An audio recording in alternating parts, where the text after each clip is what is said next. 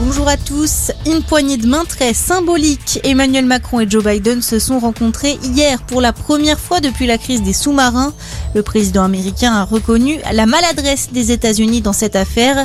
Il a rappelé l'extrême valeur de la France en tant que partenaire. Une rencontre en marge du G20. Le sommet des grandes puissances mondiales s'ouvre aujourd'hui à Rome.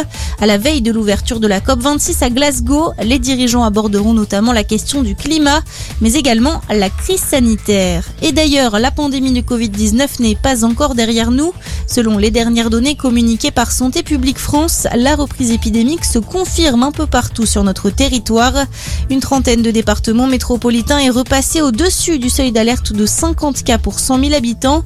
L'agence sanitaire appelle à encourager la vaccination et à maintenir les gestes barrières. 6500 personnes sont hospitalisées. Des débordements attendus par les préfets de différents départements en ce week-end d'Halloween. Conséquence, des arrêtés ont été pris dans l'objectif de limiter les risques. Le transport de carburant et de feux d'artifice sont donc interdits dans le Puy-de-Dôme et les Alpes-Maritimes. La consommation d'alcool sur la voie publique est également interdite dans le Rhône. À la Réunion, le déploiement des forces de l'ordre sera renforcé dans la soirée.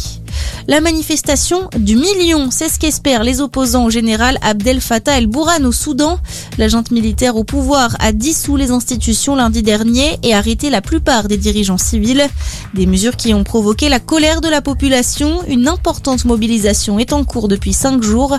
La répression a déjà fait au moins huit morts. Les dirigeants du mouvement appellent les habitants à manifester aujourd'hui dans la capitale Khartoum. Et puis la vigilance orange étendue au Var. L'alerte est maintenue également pour le Gard, la Lozère et l'Ardèche. De fortes pluies sont attendues avec des risques d'inondation et de crues jusqu'à demain matin. On se retrouve très vite pour un nouveau point d'actu. Très belle matinée à tous.